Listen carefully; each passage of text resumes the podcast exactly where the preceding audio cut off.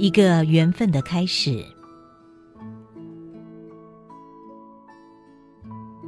禅心禅语，以红尘为道场，以决心为菩提，生一炉缘分的火，煮一壶云水禅心。对天才作家来说，写书是件轻松工作。他们经常写得又快又好。对专业作家来说，写书是谋生工具，他们文思泉涌，几乎天天写。但对我而言，写书却非如此。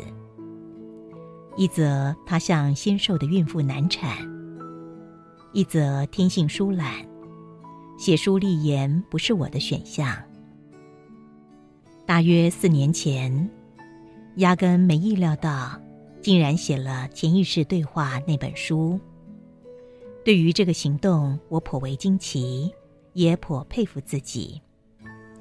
书出版的那一天，我隆重的给自己一张 Hello Kitty 的贴纸以资奖励，但同时也告诫自己别再写了，挺累人的，书让别人写吧。在一年前。我竟然重蹈覆辙，又着手写了这本《由前世看今生，幸福外一章》。什么因缘驱动我写这本书呢？它绝非理性诉求，而是应许心灵深处某个宁静指引。写吧，你会喜悦的。接到指引后，我在理性上强化了写书动机。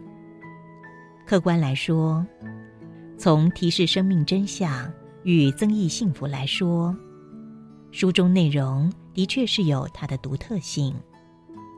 此外，相信对许多人而言，它应颇有可读性、娱乐性与启发性。很多人喜欢逛书店买书，但猜想，多数人看完书后。书就被丢在书架上，形同打入冷宫。书与他们断绝了关系。对这本书，我有个奢望，就是当您看完它后，愿意把书内资讯存留心中，让它在你未来生命中发酵，而促成生命变得既喜悦又精彩。此刻，我不禁在想。当您翻开这本书时，是否是个缘分的开始？这本书谈的内容，并非萧规曹随，追随近代当红的幸福学，也非讲业风雅，探索如何取得财富、权势、地位或爱。它是集合整理与诠释我累年透过催眠。